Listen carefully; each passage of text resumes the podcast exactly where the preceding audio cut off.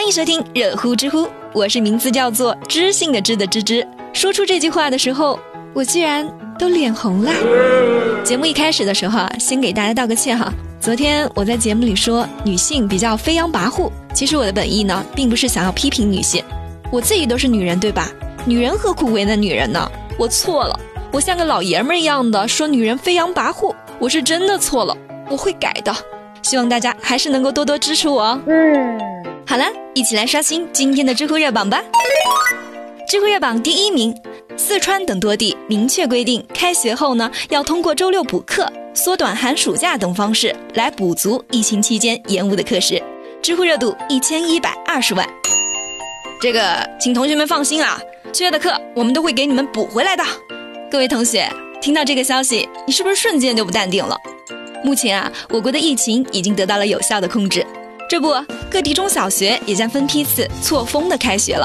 四川攀枝花市教育局最近也发布了通知，开学后啊，全市义务教育和高中阶段教育学校每周六集中安排上课。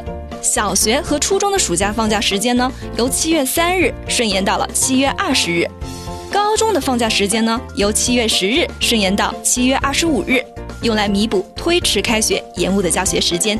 怎么样，各位同学？我就问你们，惊喜不惊喜？知乎网友文字就说了，合着教育部门就是觉得上网课就是玩玩而已，正式开学之后才是动真格啊！这种方式不就像是某些公司放假一样，表面上呢是放了三天，结果周末还要补一天班，怎么看都显得那么心不甘情不愿的。在芝芝看来呀，话可不能这么说。之所以让大家在家上网课，也是为了让孩子们提前适应上课的节奏。以免在家懒散成习惯了。毕竟孩子们的学习成绩是与他们的自律性和学习习惯密切相关的。学校和教育局也是为了孩子们着想。你说的对啊，您是个聪明人。这不，为了让孩子们在教育面前都能得到公平公正的待遇，今年的高考时间呢，都已经推迟到了七月七日。各位家长们，再忍忍吧，你们马上就要解放啦！知乎热榜第二名。大熊猫后腿被卡在树缝里，急坏了饲养员，它的反应却亮了。知乎热度九百七十八万。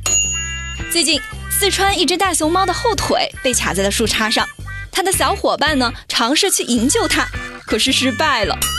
饲养员发现后，赶紧拿来竹笋吸引它的注意力。可这会儿它倒是不急了，虽然大熊猫的整个身体都悬空了，但它还是津津有味地吃了起来。这就搞笑了。你呢，火急火燎的想要解救他，可他倒好，悠哉悠哉的吃起了竹笋。我太难了。反正天大地大，吃东西事儿最大。最后呢，饲养员是把树枝给砍了，才把这个价值五千万的腿给救了出来。有网友就调侃道：“果然是被偏爱的都有恃无恐啊！”哼，我贵我怕谁呀？你不知道我这是在给你们表演杂技吗？说到吃货呀，我想能跟这个大熊猫比试比试的，只有我们办公室的唐美丽了。大家知道吗？老板昨天中午才给我们发的一盒榴莲曲奇，结果我的个天呐！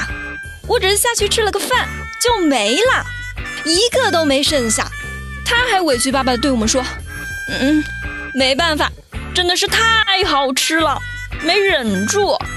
说好的要减肥呢。”大家如果有兴趣的话。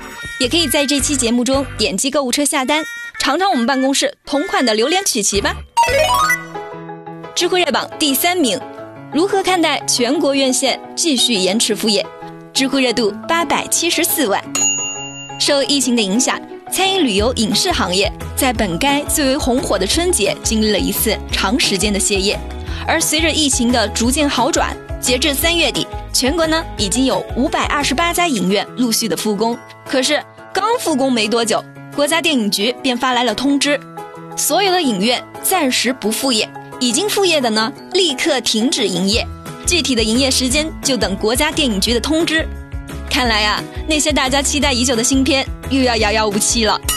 一家影院的经理就表示啊，其实复工的意义并不在于票房，而是一种生活逐渐步入正轨的积极信号。有网友也说了。我们需要的是一种去电影院享受两个小时闲暇的仪式感，而不仅仅只是电影本身。这是在手机上刷视频体会不到的快感呢。嗯。可是随着国外输入病例的不断增多，我们不得不提高警惕。就好像当初选择武汉封城，为了人民的最大利益与幸福，我们不得不做出这样的选择。影院继续延迟复业，与武汉封城相比，影响是小了许多，但是同样具有相当大的意义，也能够看待出我们中国政府在人民与经济面前，在大是大非面前。最终选择了人民，选择保护我们的安康。大家不要急哈，放心，你要的电影，你要的仪式感都会回来的。我的快乐会回来的。智慧热榜第四名，二零二零年三月三十日，四川凉山大营农场发生了一起森林火灾，十九名扑火队员壮烈牺牲，知乎热度四百八十九万。三月三十日。四川凉山大营农场发生了一起森林火灾，目前四川省共组织应急灭火力量三千余人，安排了多架直升机参与了山火的扑救。可是最后，悲剧还是发生了，因为在往火场的路上，风向忽然发生了变化，十九名前来支援救火的扑火队员不幸遇难。时隔一年，又是凉山，又是一起山火。我们甚至都还没来得及悼念去年此时在凉山木里森火灾牺牲的三十一名英雄，又再一次被迫收到了凉山西昌大火这个沉痛的消息。十九个鲜活的生命就这样走到了尽头，他们也是别人的老公、爸爸、孩子，却硬是用自己的身体和信念扛起了无数生命的重量。当大家正在享受平静的时候。他们还满面尘灰烟火的在前线战斗，为了素不相识的陌生人，献出了自己的生命。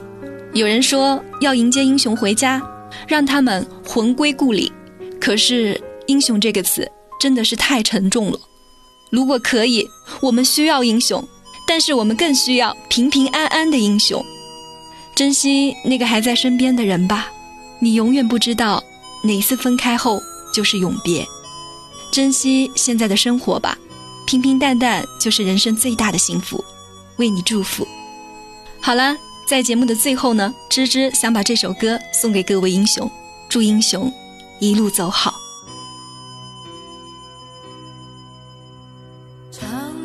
奉献给远方，玫瑰奉献给爱情，我拿什么奉献给你？我的爱人，白云奉献给草场，江河奉献给海洋，我拿什么奉献给你，我的朋友？